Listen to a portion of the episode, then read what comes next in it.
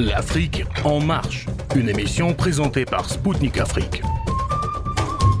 Chers auditeurs de Radio Maléba FM à Bamako, mesdames et messieurs, bonjour.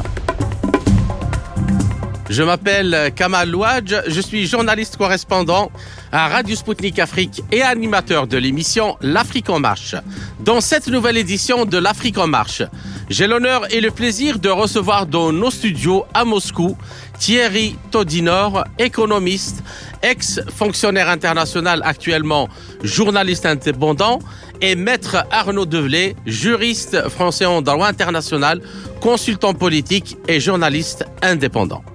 Avec eux, à l'occasion de leur participation à un voyage dans le Donbass libéré avec une équipe de journalistes internationaux, nous allons faire le point sur ce qu'ils ont constaté de visu dans ce territoire, sur les discussions qu'ils ont eues avec les habitants et sur l'évolution de la situation sécuritaire, humanitaire et économique en vue du rétablissement des conditions de vie pour les citoyens.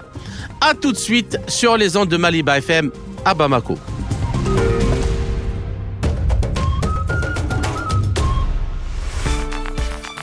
Le 22 janvier, le secrétaire général de l'ONU, Antonio Guterres, a condamné fermement les attaques contre les civils et les infrastructures civiles.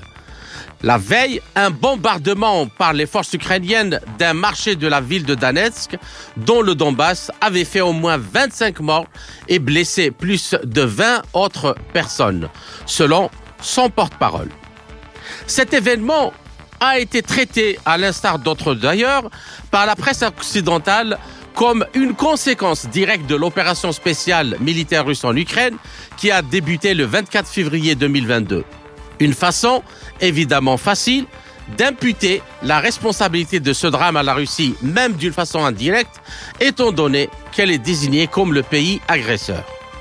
Or, l'opération spéciale militaire russe a été déclenchée en réponse à une politique d'encerclement et d'endiguement menée par l'OTAN depuis la chute de l'Union soviétique en 1991. Mais surtout, et c'est la goutte qui a fait déborder le vase, à cause de la guerre entamée par le régime de Kiev contre les populations du Donbass. Ces dernières ont rejeté les lois discriminatoires et racistes promulguées à leur encontre. Durant huit ans d'opérations militaires et de bombardements, pas moins de 14 200 morts ont été recensés par l'ONU, dont des civils, des militaires ukrainiens et des membres de groupes armés d'autodéfense.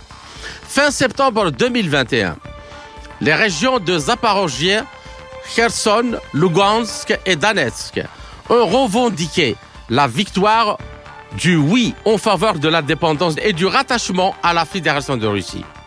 Depuis, le gouvernement russe a mis sur pied une politique de reconstruction des régions libérées et pacifiées. Malgré l'état d'avancement de la reconstruction, les dégâts de la guerre, aussi bien sur les populations que sur les habitations et les infrastructures, sont toujours visibles.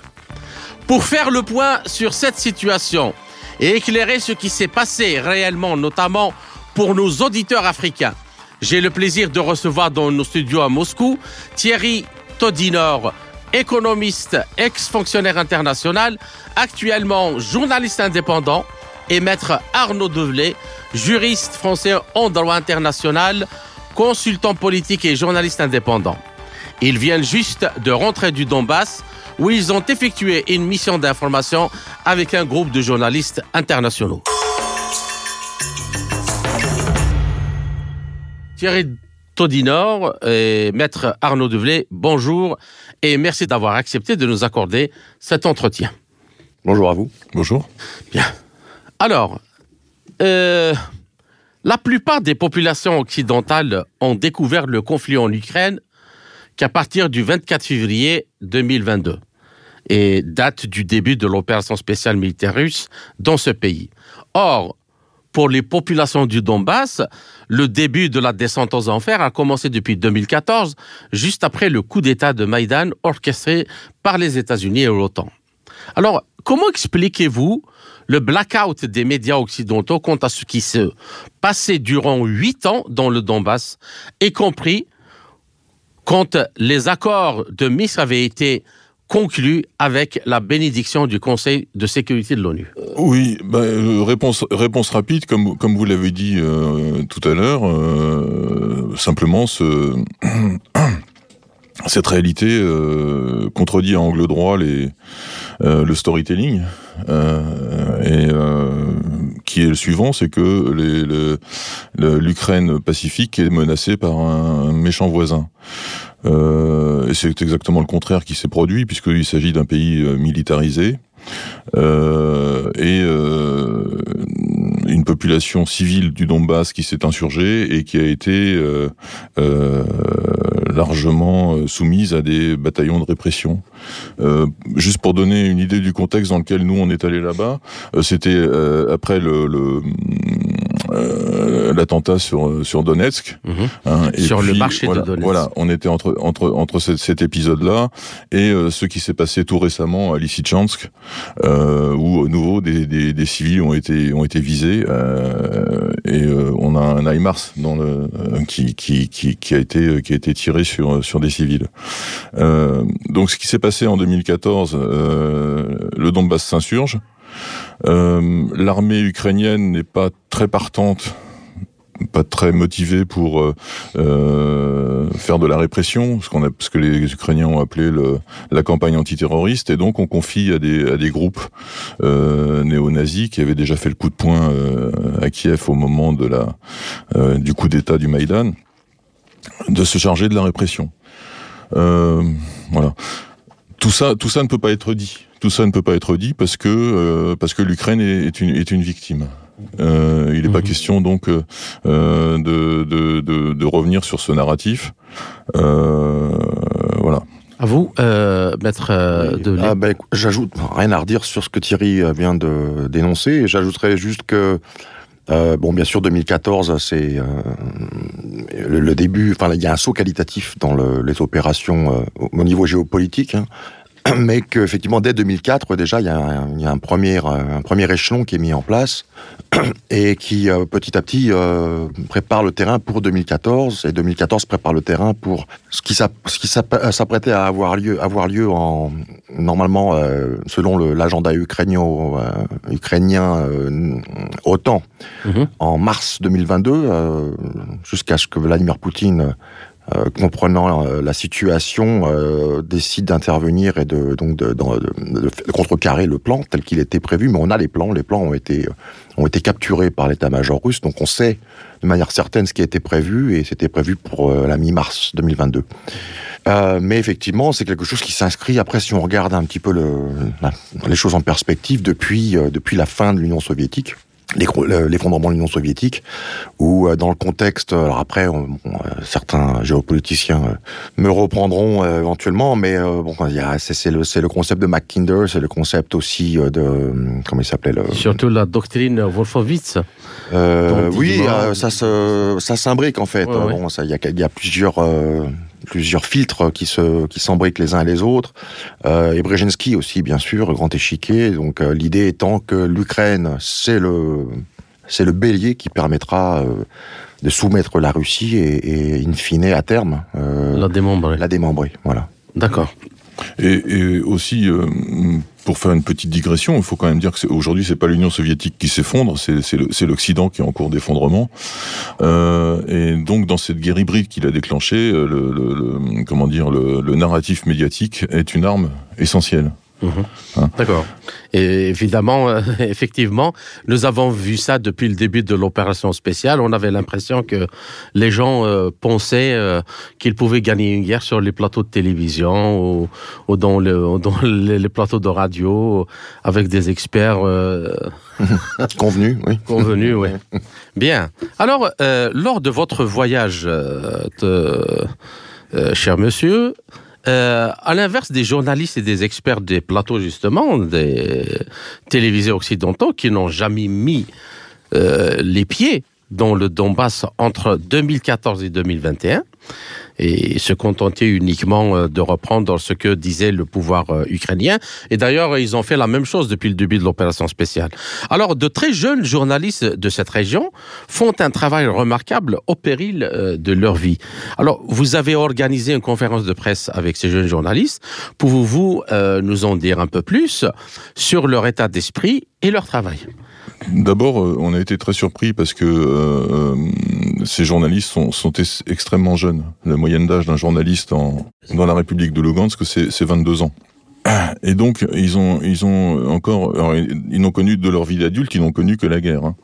euh, et euh, ce qui ce qui ce qui a créé une, une sorte de d'embarras pour pour moi c'est que euh, ils nous ont demandé ce que les ce que les ce que les ce que les occidentaux ce que les spectateurs occidentaux pensaient de la du, du, Donbass, de ce qui se passe au Donbass. Et c'était très compliqué de, je, je, on, pouvait difficilement leur répondre que le téléspectateur occidental ignore tout du Donbass, y, compris son existence. L'existence même du Donbass est, est, une insulte au narratif occidental. Que, si on parle du Donbass, on est obligé de parler de ce qui, de ce qui, de ce qui s'y produit et, de ce que eux prennent sur la, sur la figure et que les occidentaux, ce dont les occidentaux ignorent tout.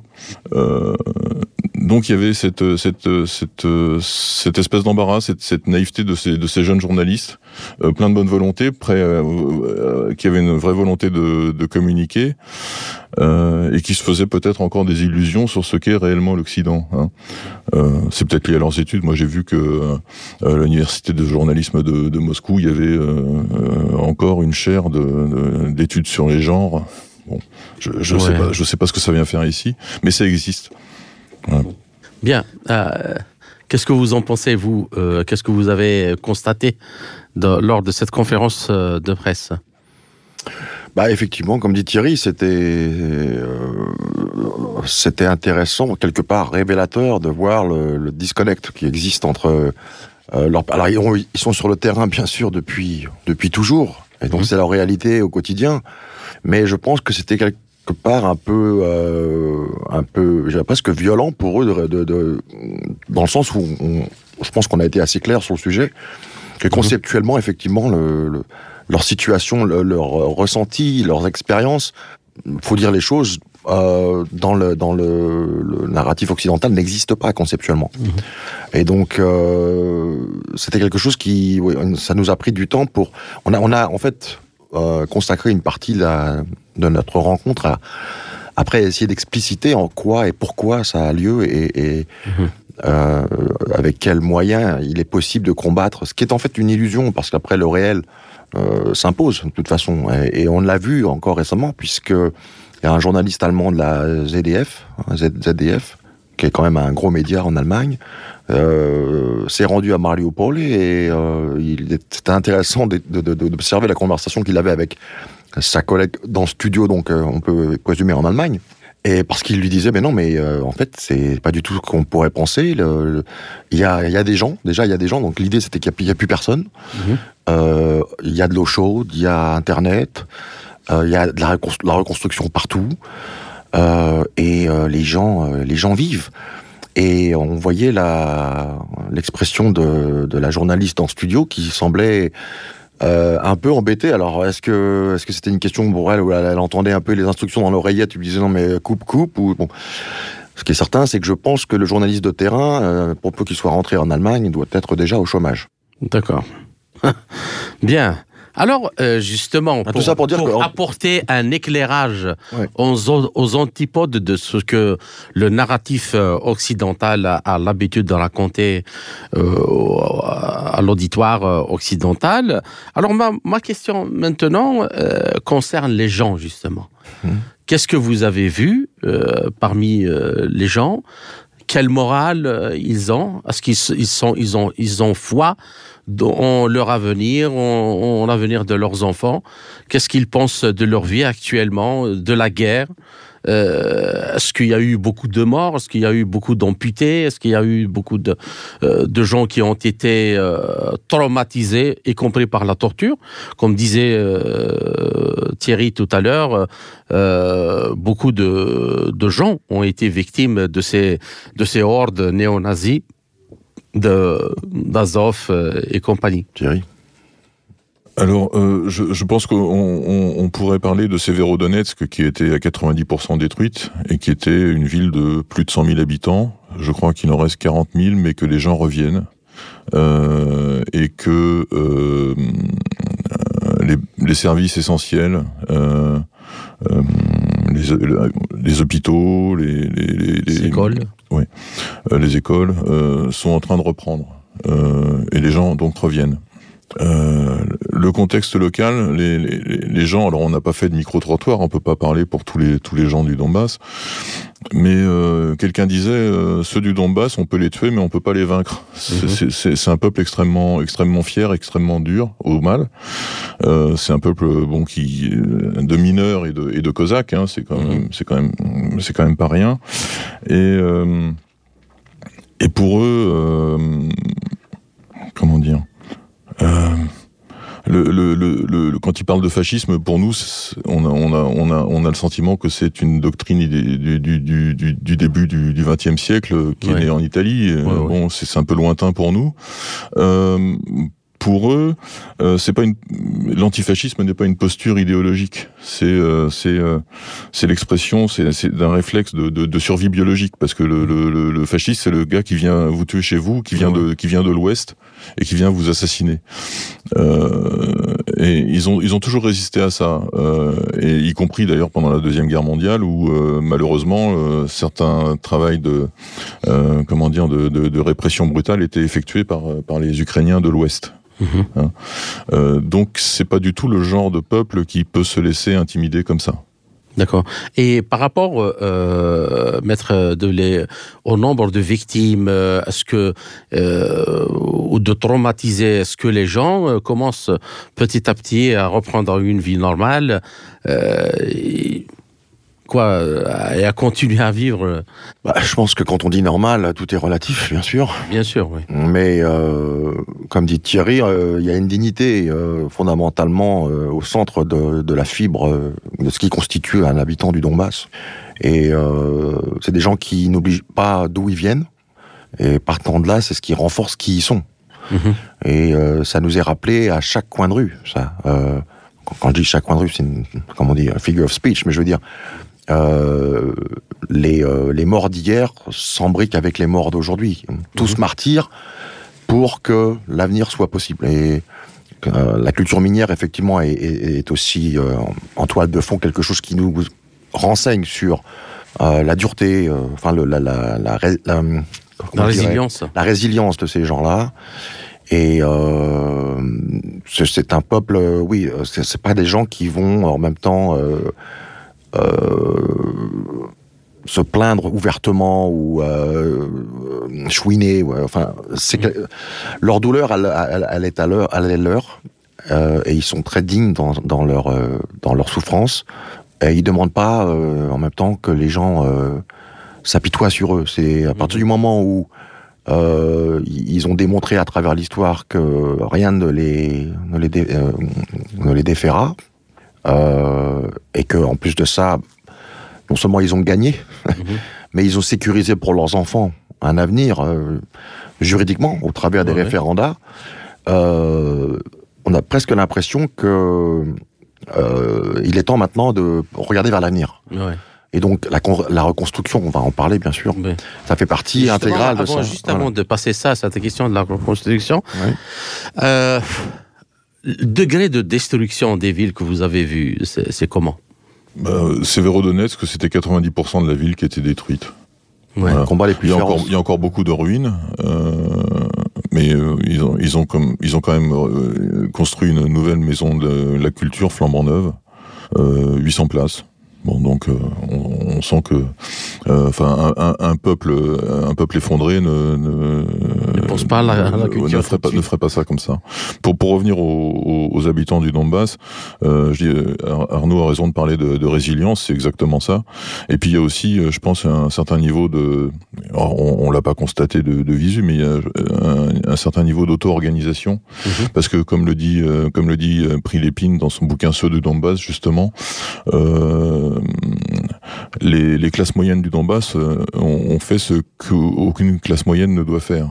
c'est-à-dire euh, échanger sa docilité contre un contre un bon salaire. Mhm. Euh, quand quand euh, le Donbass s'est insurgé en 2014, euh, la, la bourgeoisie euh, locale s'est retirée sur Kiev tranquillement, en espérant, en pensant que elle allait être rappelée très rapidement par la population, qui en fait s'est organisée toute seule. Mhm. Voilà, ça, c'est c'est- c'est- c'est quelque chose qu'il faut prendre en compte. Euh, c'est pas un peuple banal. Voilà. D'accord. Et j'ajouterais d'ailleurs, sur ce point, euh, ça fait un peu la connexion avec ce qu'on disait un peu plus tôt, par rapport au narratif et, et le fait que concept- conceptuellement, il- le- le- les populations du Donbass n'existent pas dans le narratif occidental, c'est que c'est exactement ce que les élites occidentales ne veulent pas voir en Occident, se passer. C'est en fait, c'est leur expérience et une inspiration qui, pour peu qu'un jour euh, les, les choses deviennent C'est un compliquées, peu, c'est un Euh, peu le, le précédent peur, ne faut- moi, que moi j'ai constaté dans mon travail Ouais. Par rapport à la présence euh, iranienne euh, dans, en Afrique. Parce qu'en réalité, ils disent que voilà, l'Iran, et ainsi de suite, l'ennemi et tout, mais en réalité, le- le- la chose qui, le- qui les terrifie le plus, c'est cette euh, capacité de résilience euh, par rapport à, à une situation d'embargo, de guerre euh, qui, qui a fait plus de 41 ans. Et, euh, ce sens-là de révolutionnaire de... On peut, on peut voir aussi que euh, dans un contexte euh, au minimum de stagnation économique et moi je dirais de, de- d'effondrement systémique en Occident, les populations ne réagissent pas du tout comme ça. Euh, elles sont, elles ont, elles n'ont aucune combativité. Euh, et puis j'ai- vu récemment un, un, un son- un sondage commandé par le journal du dimanche. Euh, qui est absolument ah- ahurissant. Euh, il y a plus de 50%, je crois que c'était 54% des 18-24 ans qui veulent quitter la France. C'est- un, c'est un, l'émigration est un sujet absolument tabou en Europe, mais ça existe. Et euh, euh, Bien. Alors, euh, une dernière question pour euh, clore cette première partie sur justement euh, la reconstruction de ce qui a été fait. Alors, le gouvernement russe a mis euh, sur pied des projets de reconstruction euh, des quatre régions ayant rejoint la Russie en février 2022, au moins dans leur territoire libéré et sécurisé. Alors, euh, pouvez-vous nous en parler Euh, Est-ce que la vie, justement, euh, le, le logement, l'hôpital, l'eau, l'électricité commencent à revenir comme avant dans ces... bah, dans nous, ces on a, régions? on- a vu deux situations extrêmement contrastées hein, entre Lugansk où la vie suit son cours normal, les, les gens sont, sont, sont calmes, détendus, euh, l'eau, l'eau, l'eau courante est là, le- l'eau, potable, le- l'électricité. Il y a un couvre-feu, je crois, à 23 heures, il me semble, bien sûr. hein, qui, qui, qui reste, qui reste de vigueur, en vigueur, mais euh, c'est disons une ville quasiment une ville euh, nor- normale. Euh, et, et, et qui est encore largement détruite, euh, mais en cours de, de reconstruction. Voilà. Donc on a, nous, on a pu voir quelques euh, quelques quelques quelques réalisations, euh, je pense financées par le, le gouvernement fédéral, hein, puisqu'on on, on en a parlé, un hôpital flambant neuf, euh, une, une maison des sports, une maison de la culture. Voilà, c'est ce que c'est ce que Et le logement, euh, est-ce qu'il y a de- des logements qui se construisent? Bah, Qu'est-ce que les gens disent?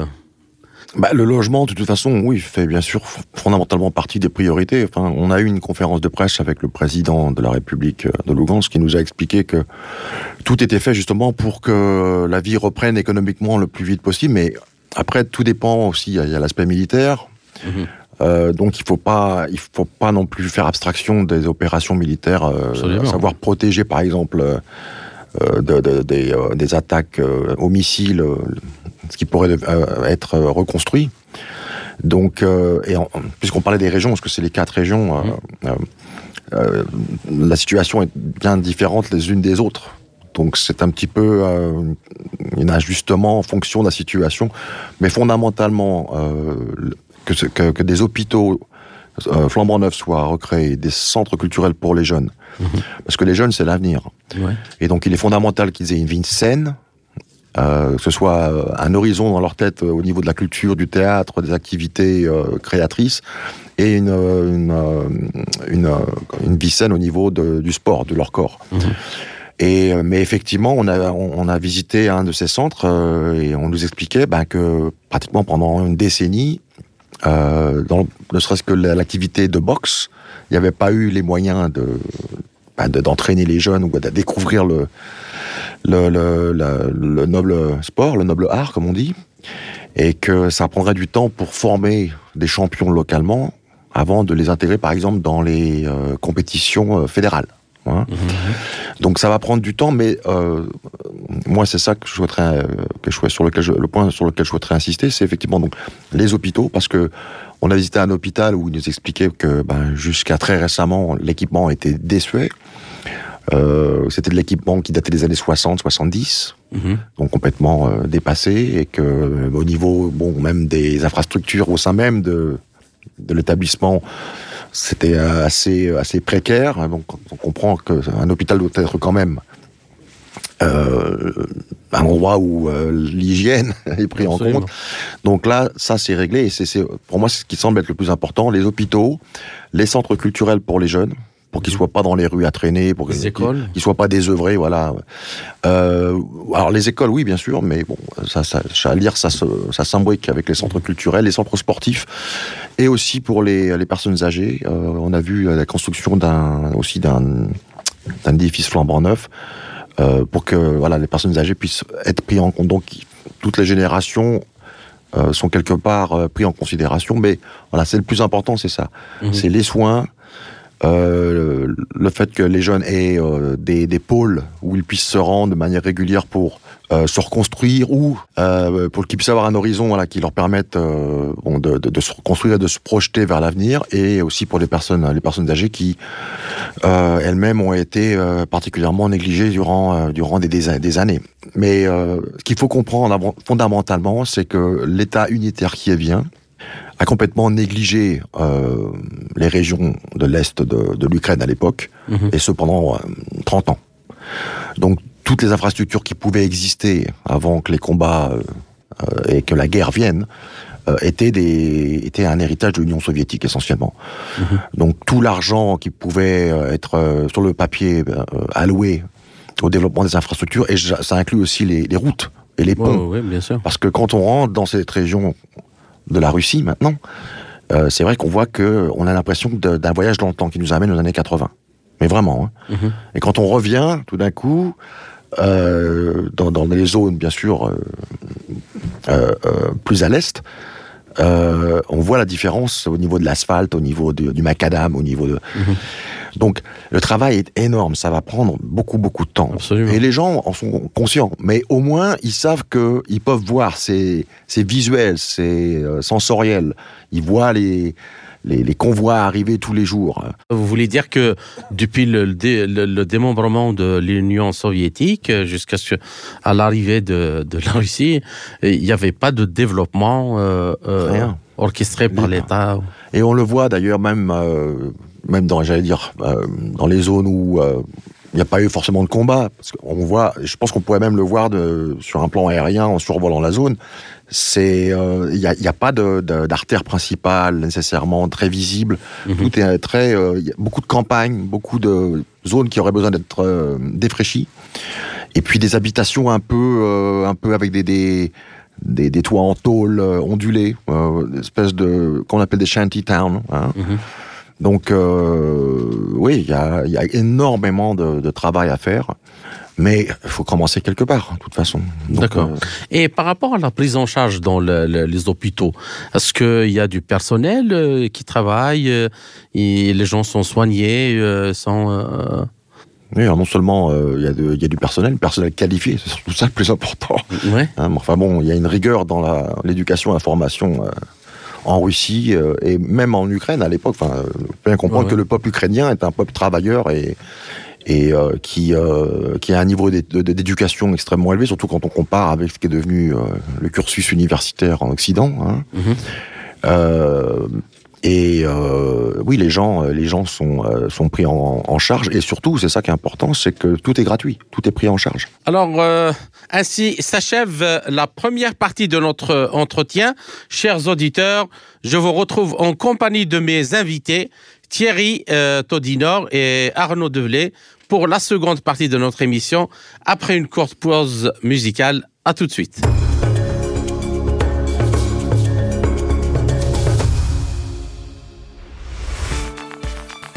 Chers auditeurs, vous êtes toujours à l'écoute de Radio Maliba FM à Bamako. Je suis Kamal Louadj, animateur de l'émission L'Afrique en marche de Radio Spoutnik Afrique. Je rappelle que mes invités sont aujourd'hui Thierry Todinor, économiste, ex-fonctionnaire international, actuellement journaliste indépendant, et maître Arnaud Develay, juriste français en droit international, consultant politique et journaliste indépendant. Thierry Todonior et Maître Arnaud Develay, je vous salue à nouveau et merci pour votre patience euh, pour cette seconde partie de notre euh, entretien. Bien, alors euh, maintenant, euh, passons à un aspect qui me semble extrêmement important de ce qui s'est passé et de ce qui se passe aussi euh, dans cette région euh, de la Fédération aussi, en l'occurrence euh, la région du Donbass. Alors, lors de votre voyage, vous avez également euh, rencontré des prisonniers de guerre et des soldats ukrainiens qui ont choisi de euh, laisser tomber l'Ukraine et de rejoindre la Russie.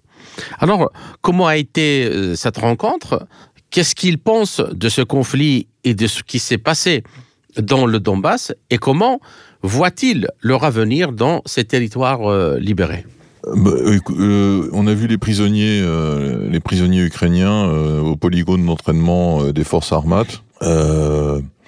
c'est- ce sont des, gens qui étaient visiblement fatigués et il s'est avéré que certains d'entre eux avaient une vie littéralement brisée.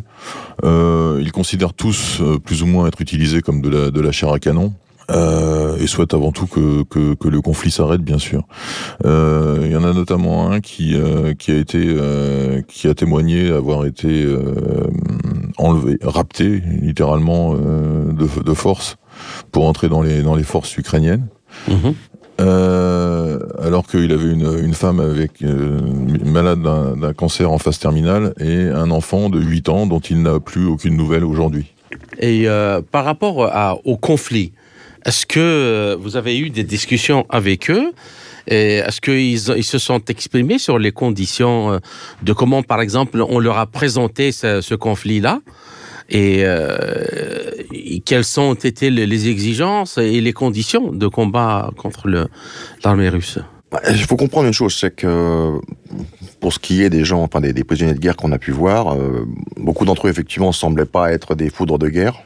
En tout cas, plus à cette conjoncture. Euh, C'était certainement pas des gens idéologi- idéologisés. Mhm. Et euh, en même temps, on, sentait qu'ils avaient une appréhension de trop s'exprimer. Parce que, bon, pour beaucoup d'entre eux, ils ont de la famille. euh, donc l'idée, ce sera, à un moment donné, euh, peut-être de- d'envisager un, un échange de prisonniers. Mhm. Sachant que bah, pour ces gens-là, quand ils rentreront, euh, ils feront certainement l'objet d'un interrogatoire musclé euh, du SBU, et que pour beaucoup d'entre eux, ça semble pas être une perspective qui, de toute, toute évidence, les euh, les les, euh, Les encourage à, ou les rassure par rapport à... Oui, donc c'est un peu des gens qui se retrouvent, j'allais dire. ah, déjà, ils sont du côté, bah voilà, ils ont été capturés. Hein. Euh, ils sont, c'est vrai, on peut penser un peu euh, hésitant parce qu'on les, bah, ils sont, ils sont pas présentés sous leur meilleur jour, ça c'est certain. Et on, a pu voir ça quand on a vu le contraste avec ensuite les, euh, les anciens ukrainiens, je veux dire, qui sont maintenant russes, qui ont signé un contrat, qui ont rejoint donc les forces armées russes, où là, je veux dire, le contraste était saisissant au niveau de, au niveau de leur, euh, leur façon de se tenir, de regarder droit dans la caméra. Là, on avait affaire à des gens brisés, qui regardaient vers le sol tout le temps, qui étaient euh, presque, euh, s'ils avaient pu, dire, rapetisser et disparaître sous la table, ils l'auraient fait, quoi. C'est- C'était vraiment, c'était assez, assez quelque part triste. hein. Mais bon, c'est- sûr. mais c'est la guerre, ça. Et euh, mais alors, qu'est-ce que ça sous-entend euh, après euh, quand on, effectivement on commence à les, à les questionner sur euh, leur euh, ressenti sur l'avenir de ce conflit et, qu'est-ce qu'ils peuvent penser de leurs autorités.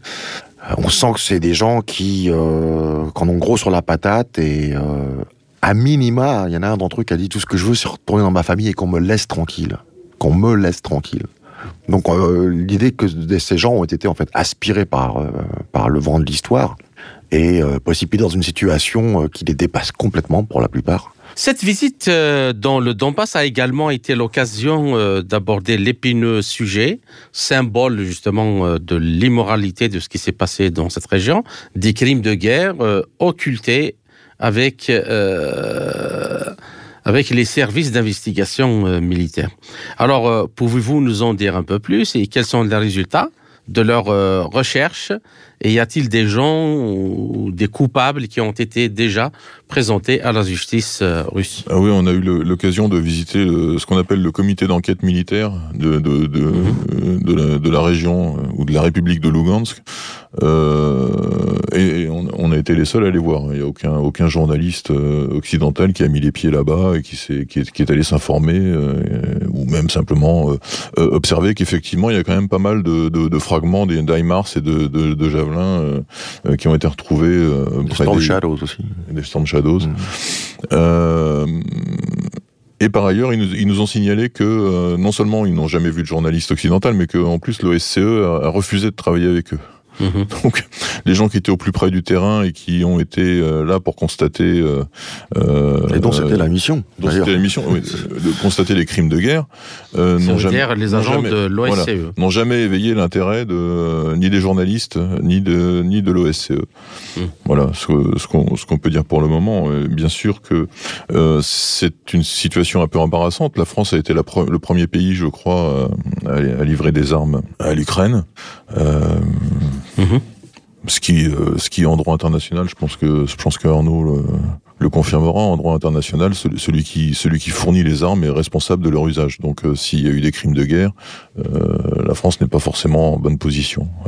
Oui, j'ajouterais que Thierry a mentionné effectivement le travail entre guillemets de l'OSCE, euh, mais il y a aussi effectivement les crimes de guerre Oui. d'ordre plus alors, euh, dire classique, euh, où euh, des gens sous couvert d'uniforme s'en prennent à des civils, tantôt en mitraillant des, des gens qui essayent de s'enfuir d'une zone, Mhm. tantôt en mitraillant des infrastructures civiles où on ne peut qu'imaginer que les gens seront blessés, voire pire.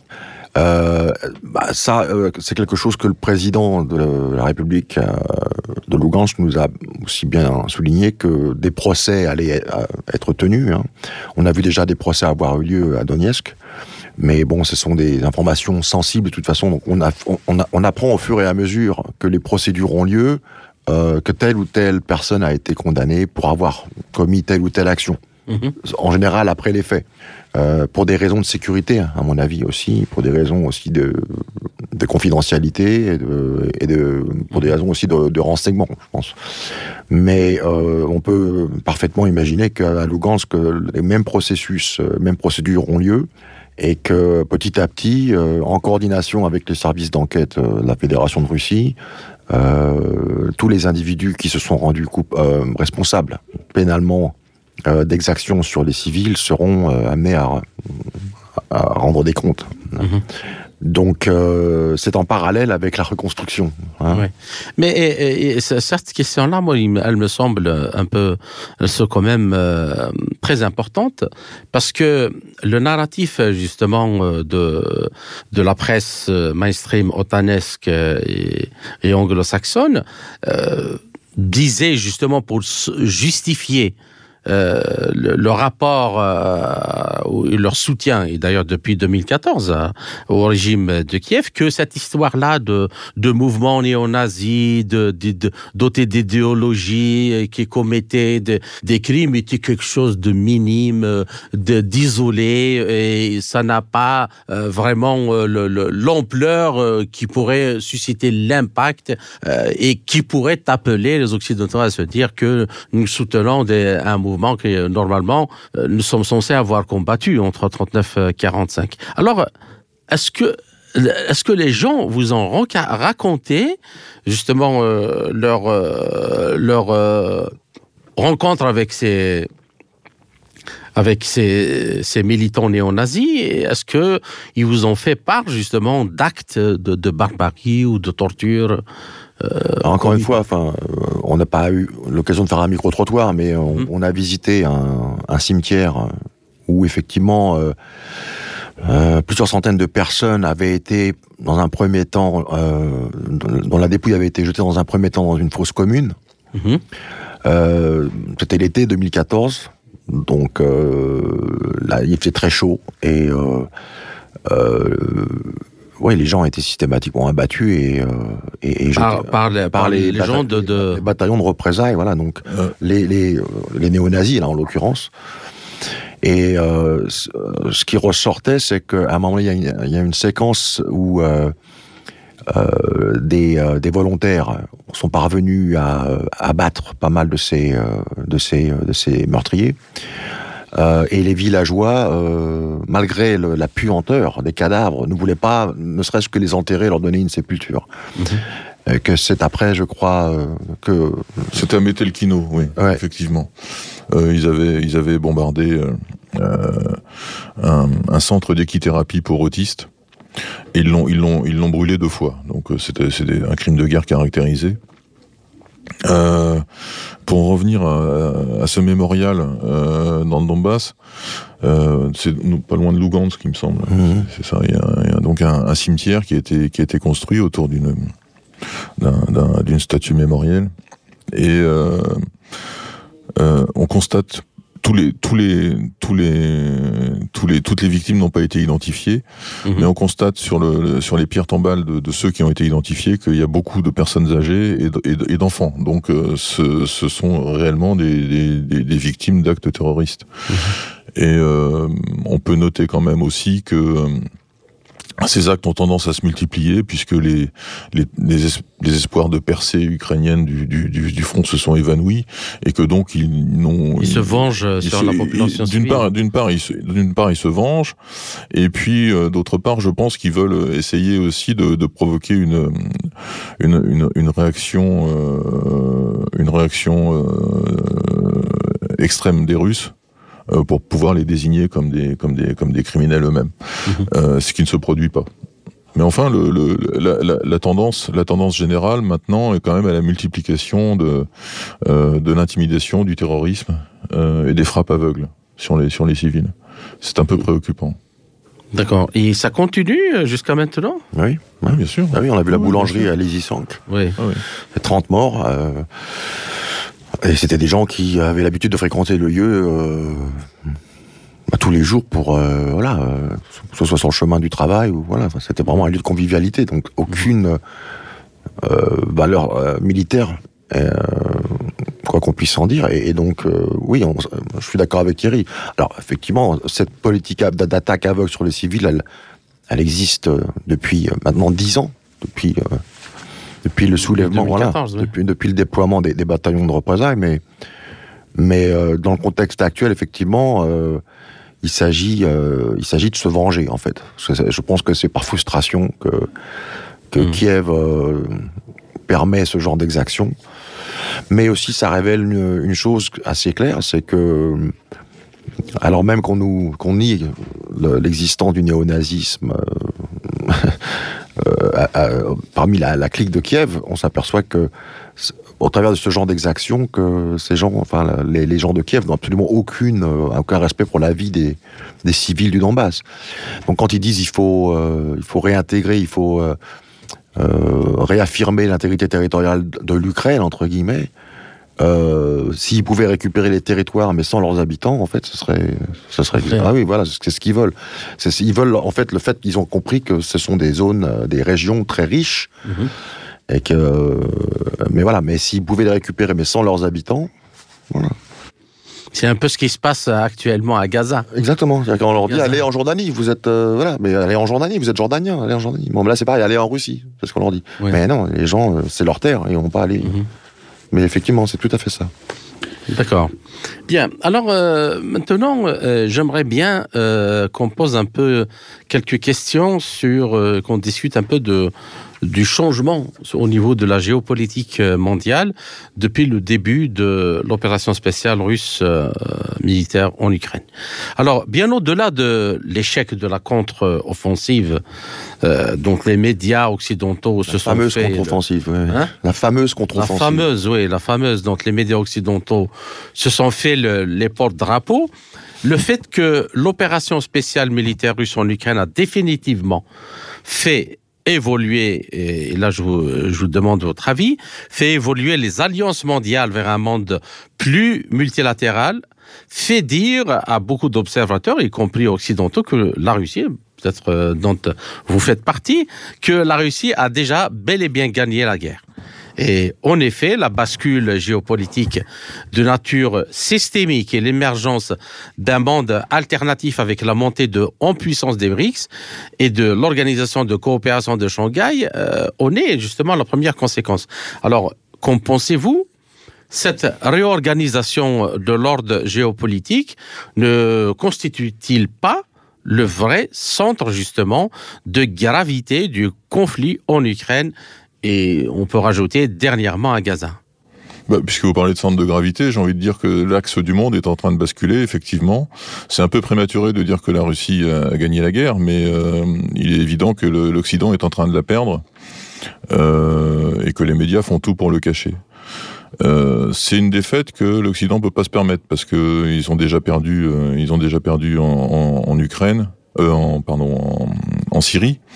Euh, ils sont en train de perdre en Ukraine. Euh, et effectivement, maintenant, il y a la, la, la question de, de, de, de, Gaza. Ils peuvent pas se permettre là cette fois de, de, de prendre un, un, nouveau râteau.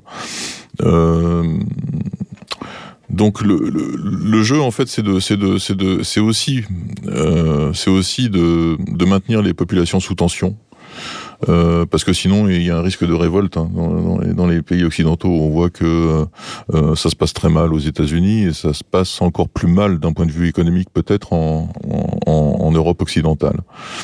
Euh, voilà. Donc je, je, je, pense que tout, tout, tout est une question de, de, de, de, de tenter de contrôler l'opinion occidentale. Mmh. Mais que, que, la, que, la, guerre soit en train d'être perdue, c'est assez exact, oui. oui. Mmh. Euh, Maître Oui, bah, je dirais que, effectivement, la démilitarisation et la dénazification avancent. Mais je pense qu'il reste encore beaucoup de travail à faire. Euh, ce qu'il faut regarder, c'est la situation telle qu'elle était euh, au 24 février et la situation telle qu'elle est maintenant par rapport aux objectifs et par rapport surtout à la, perception euh, dans la communauté internationale, que ce soit au niveau au niveau des gouvernements ou euh, c'est que en fait la Russie a complètement euh, rebattu les cartes. Euh, elle est maintenant en charge de, de, la présidence du BRICS, donc on peut mmh. ça, euh, donc ça, c'est le, un BRICS maintenant qui est passé de, de 5 à, à 10, ça devait être 11, bon, bon on a eu mmh. une, une, annulation de dernière minute avec l'Argentine. Euh, mais aussi, on a vu des déclarations au plus haut niveau euh, officielles euh, émanant de la République populaire de Chine, qui, pour la première fois, officiellement soutient la Russie dans l'opération militaire spéciale. Donc ça, c'est quand même un jalon assez important.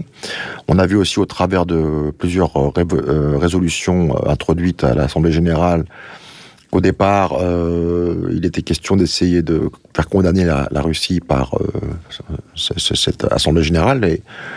Au fur et à mesure, euh, non seulement le, le, les tentatives ont échoué, mais euh, de plus en plus de pays maintenant euh, considèrent que ce n'est pas du tout la priorité et que, si je puis dire, la Russie a vocation à, comment dirais-je, percevoir la situation de manière qui ne soit pas forcément celle que le narratif occidental essaye d'imposer.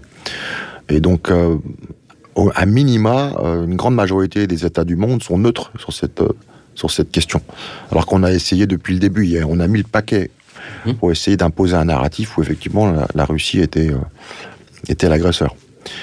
Donc euh, ça, c'est une grande victoire parce que c'est une question, c'est quelque chose qui a à voir avec la perception, avec les, la, ouais, la perception de, de, de, des événements.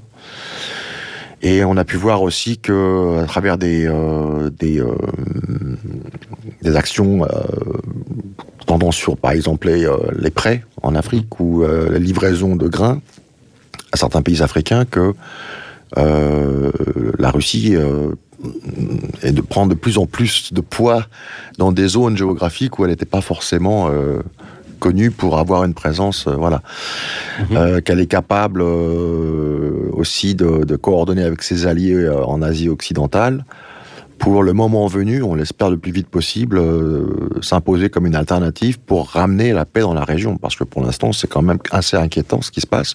Les Américains font tout pour essayer d'embraser la région parce qu'ils sentent que ils sont rejetés vraiment de manière euh, prononcée.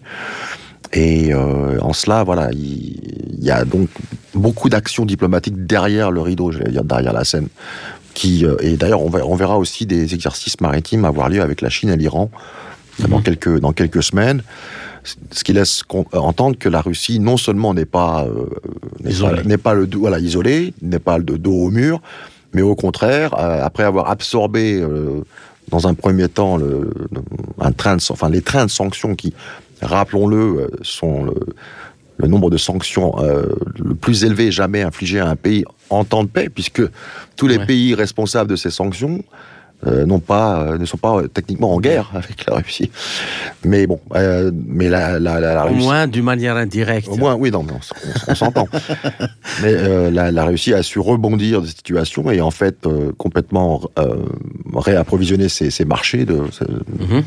Et ce faisant échapper à échapper à cette espèce de piège. Et, alors que les Européens se sont eux-mêmes tirés une balle dans le pied, de telle sorte que euh, leurs économies maintenant ne peuvent plus fonctionner correctement parce qu'ils n'ont plus accès à des sources énergétiques à bon marché. Donc euh, et les États-Unis viennent ah bah, à qui ont euh, qui ont soutenu justement les sanctions pour couper le gaz et saboter les Nord Stream 1 et 2 pour couper les gaz qui étaient vendus par la Russie à l'Europe.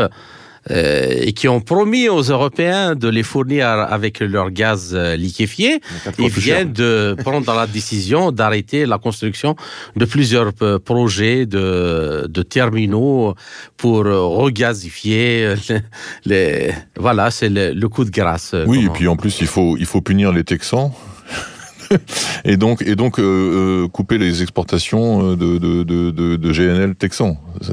Donc il y a une, contradiction, une contradiction interne absolue entre ce qu'ils veulent infliger, ce que Biden veut infliger aux, aux Texans qui sont eux aussi au bord de l'insurrection, et ce qu'il ce qu'il veut infliger aux Européens en vendant le, GNL. il y, a une contradiction manifeste.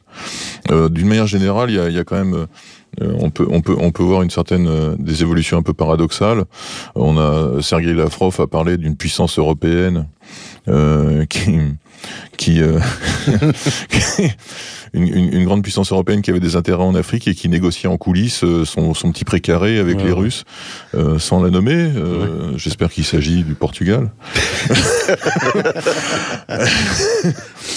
Euh, et, et, dans le même temps, euh, euh, on a le sentiment d'une montée aux extrêmes, d'un d'une fuite en avant. Hein, puisque on a euh, des chefs militaires de l'OTAN qui parlent de euh, euh d'un affrontement euh, d'un affrontement total avec la Russie, d'une mobilisation de la jeunesse européenne pour une guerre cataclysmique, de provisions d'eau. On a aussi le Bild Zeitung qui qui sort les plans secrets de la de la guerre allemande contre enfin une sorte de Barbarossa 2.0 contre la Russie.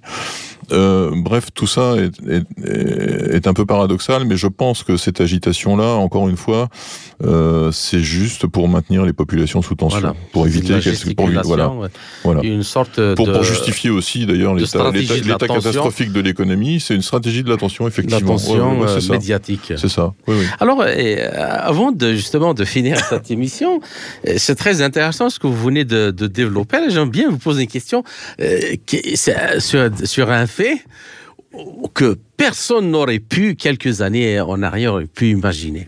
Hein, un petit pays, euh, euh, plus est, qui plus est le, pays le plus pauvre de la planète, est en train d'infliger des, des, gifles à la marine américaine dans la mer Rouge et a, et a fermé le détroit de, de le détroit de Bab el-Mandeb, qui était l'un des goulets de, d'étranglement les plus importants pour les lignes d'approvisionnement en énergie et au commerce international. Et ça, en plus, c'est-à-dire euh, de l'autre côté de la gifle que le, le paravent euh, politico-militaire de l'Occident, en particulier euh, des Américains, Israël, vient de se, est en train encore de subir face à la résistance palestinienne. Est-ce que ça, justement, n'est pas euh, le signe absolument tangible que ce monde a changé et que cette puissance impériale, en, particulier maritime occidentale, est euh, complètement euh, en déconfiture. Est-ce que peut-on dire que Sykes-Picot, qui a fait euh, partager donc la région du Moyen-Orient dans les puissances occidentales, est mort euh, avec ce qui se passe actuellement Bah oui, on a, on a, on a Jeanne- Jeannette Yellen, euh, la secrétaire au Trésor, qui parle d'une mondialisation entre amis. Ça veut bien dire ce que ça veut dire. C'est, c'est le précaré occidental qui essaye de se survivre euh, et qui, qui, qui probablement n'y arrivera pas. Mais sur le Moyen-Orient, je, je laisse la parole à, à Arnaud. Il est infiniment plus qualifié que moi pour, euh, pour en parler. Euh, oui, bah, je pense que, eu égard à la conversation qu'on a pu avoir aujourd'hui, ces, ces situations à Bab al-Mandeb, euh, c'est quelque part l'extension d'un front unique qui va des confins de la Russie occidentale maintenant euh, jusqu'à jusqu'à jusqu'au détroit des larmes, jusqu'à la porte des larmes, hein, puisque c'est ce que veut dire Bab al-Mandeb, et que le long de cet axe, tout est en train d'être restructuré et que vous avez tout à fait raison lorsque vous dites que Sykes-Picot est en train de, disparaître devant nos yeux. Alors effectivement, euh, c'est intéressant parce que il y a en fait deux camps au sein de l'Asie occidentale qui semblent, euh, je dirais pas s'opposer, mais avoir une approche euh, plus ou moins nuancée, différente par rapport à l'idée fondamentale qui consiste à expulser les Américains de la région c'est celle de- des, des- des pays de la résistance, hein, donc euh, le, le- L'axe la résistance, résistance. voilà. Donc euh, le- le- Le la Li- résistance yéménite, la résistance libanaise, la résistance euh, irakienne, euh, l'armée arabe syrienne, et bien sûr l'Iran. Iran.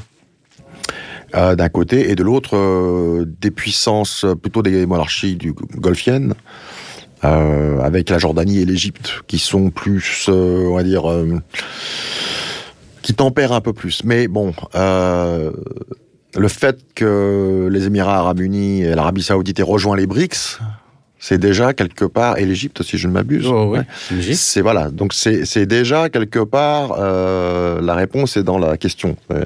Ces trois pays-là, alors ne sont pas forcément aussi ouverts dans leur positionnement sur la- l'expulsion des États-Unis de la région, mais ils ont bien compris euh, en sous-main que euh, le centre de gravité du monde avait bougé et qu'il fallait commencer à se réaligner dans les les bons groupements géopolitiques. Et ce qui est confirmé d'ailleurs par rapport à la, la dédollarisation rampante de l'économie mondiale. Ouais. Hein, C'est-à-dire que euh, le dollar qui était appuyé en ultima ratio sur la, sur la puissance de l'armée américaine ne, fait- ne fait plus peur à personne. Voilà. Euh, voilà, c'est- des évolutions, euh, c'est des évolutions tectoniques. Ouais. Euh, Une- un dernier mot, euh, maître Develay, par rapport à ça? Oui, c'est qu'effectivement, euh, le- le- l'éléphant au milieu de, de- de- de la- du salon, c'est cette dédollarisation qui, à un moment donné, va complètement rabattre euh, les cartes avec, euh, en, en coordination avec le taux d'endettement des États-Unis qui dépasse les. Les 100 000 milliards de dollars. hein? Et donc, à un moment donné, euh, je crois que la fête va s'arrêter, tout simplement. On peut espérer que c'est comme ça que ça va se passer, en tout cas. Il faut juste gérer la, la période entre, entre maintenant et l'officialisation du fait qu'ils n'ont plus les moyens de se projeter militairement à raison de 800, on pourrait même dire 1000 bases. Je pense qu'à la 1000, base, ouais. Ouais, si on prend en compte les, les endroits qui ne sont pas déclarés.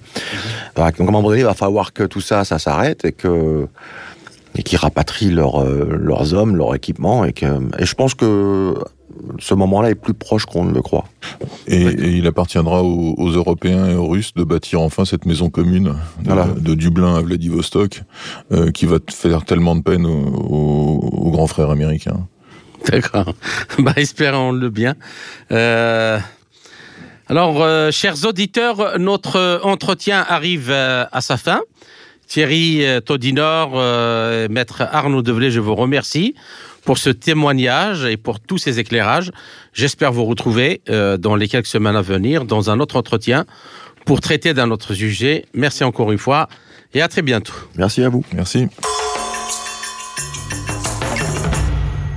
C'était Thierry Todinor, économiste, ex-fonctionnaire international, actuellement journaliste indépendant, et maître Arnaud Develay, juriste français en droit international, consultant politique et journaliste indépendant. Ainsi s'achève cette édition de notre émission L'Afrique en marche, proposée par Radio Sputnik Afrique en partenariat avec Radio Maliba FM à Bamako. Je suis Kamal Ouadj, merci de nous avoir suivis. Tout en espérant avoir été à la hauteur de vos attentes, chers amis, je vous retrouverai très bientôt pour une autre émission. D'ici là, portez-vous bien. L'Afrique en marche, une émission présentée par Spoutnik Afrique.